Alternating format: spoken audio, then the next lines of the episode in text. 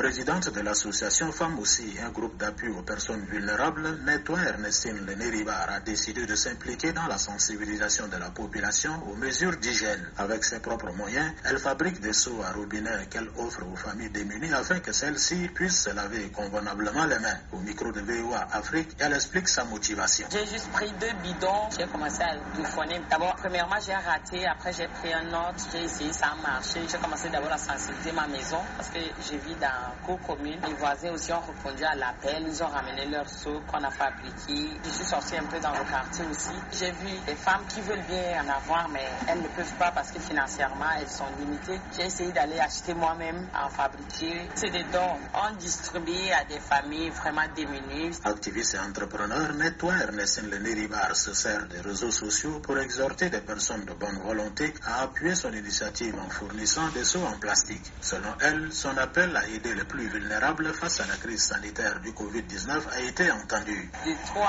on est tombé sur 5, de 5, 20, 30. Hier, par exemple, on a fabriqué plus de 500 seaux.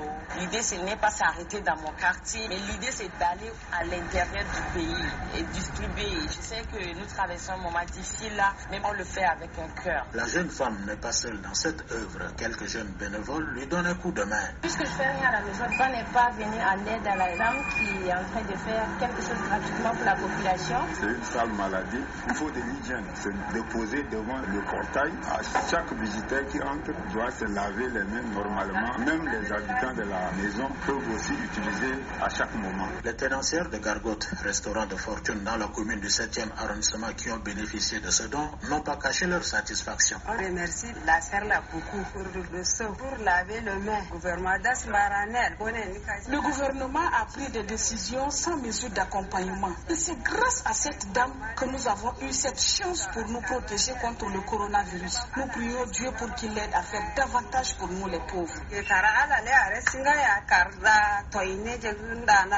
Nettoie Ernestine Leneribar se dit heureuse de pouvoir apporter sa modeste contribution à la lutte contre le Covid-19. Elle assure ne pas être en quête de notoriété, mais qu'elle serait très ravie de collaborer avec les autorités dans la lutte contre la pandémie du nouveau coronavirus au Tchad. André Kodumatigar N'Djamena pour VO Afrique.